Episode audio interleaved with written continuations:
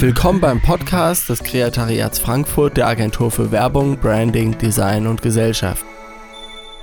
Hallo und herzlich willkommen bei äh, Folge 16 des Kreatariat Podcasts Shelf Impact und seine Grenzen im Verpackungsdesign das ist eine witzige Geschichte. Also, naja, das heißt, so witzig ist sie auch nicht, das ist jetzt kein Lacher, aber ich war in Innsbruck am Flughafen und saß da so am Gate, als mir plötzlich eine Gruppe von Menschen äh, auffiel, die alle dieselben roten Jacken trugen. Und das war total witzig, weil es war echt eine große Gruppe, die da mit uns zurück nach Frankfurt flog. Und genau, und da habe ich gedacht, ja, stimmt, Shelf Impact, das ist ein Thema im Real Life und im Regal Uniformität wirkt, wie hier am Gate auf dem Innsbrucker Flughafen. Neulich war ich in Innsbruck am Flughafen. Das ist ein kleiner Flughafen, so wie man sich den Innsbrucker Flughafen vorstellt, mit ein paar Lebensmittlern, also das österreichische Wort für alles, von Metro bis Späti, das Lebensmittel verkauft und einer Wartehalle mit fünf Gates, immerhin. Ich saß da also so und dachte mir, hier hast du mal deine Ruhe. Da fielen mir die vielen roten Jacken auf, äh, die die Halle bevölkerten. Nach einer kurzen Kontaktaufnahme und einem netten Gespräch wusste ich, das ist die Crew eines Rotterdamer Radiosenders auf Exkursion oder wie es manchmal auf Kacke formuliert heißt, Incentive Trip. Die waren Skifahren und wieder auf dem Heimweg. Ich dachte noch ein bisschen darüber nach und kam zu zwei Erkenntnissen. Erstens, wie schäbig manche Betriebe mit dem Thema Team-Events umgehen, nämlich alle, in denen ich bisher gearbeitet hatte. und zweitens, dass die einen Human Impact auf dem Terminal hatten, die Funktionsweise des Shelf Impact also nicht auf FMCG-Regale begrenzt ist. Grund genug, nochmal drüber nachzudenken.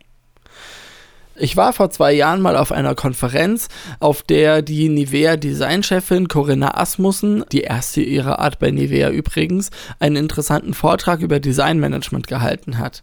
Während dieses Vortrags ging es neben den Widrigkeiten, die die Vereinheitlichung aller Designabteilungen und Agenturen, die für Nivea arbeiten, darum, eine Balance zu finden zwischen einheitlichen Produktverpackungen und einer Differenzierung von Produktgruppen durch Verpackung.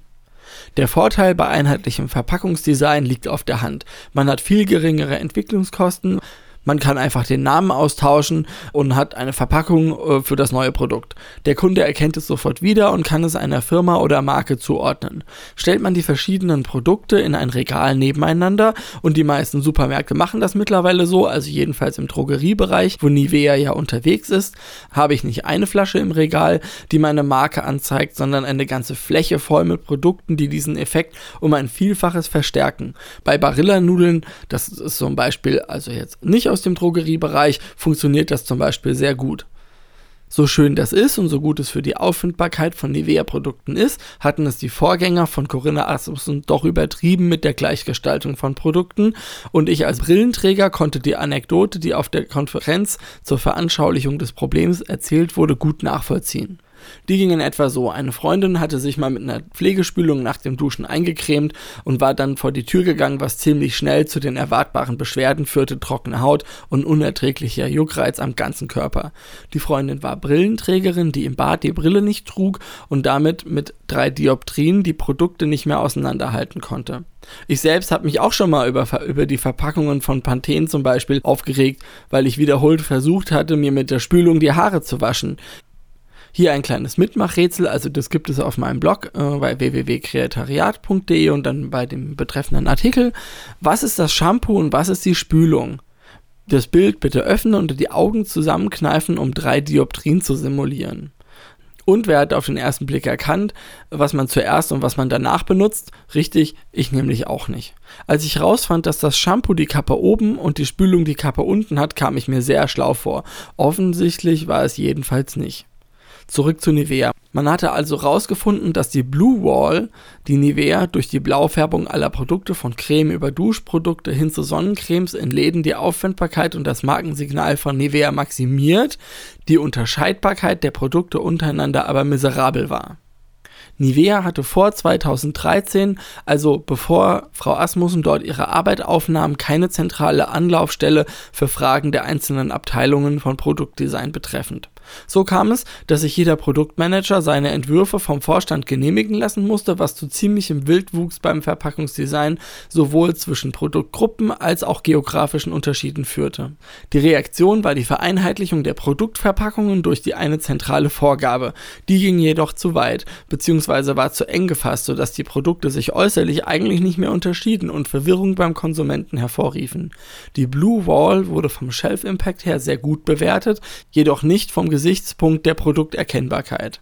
Also erarbeitete man eine Reihe von Erkennungsmerkmalen, die Nivea-Produkte einen und dennoch Platz zur eigenen Gestaltung geben sollten.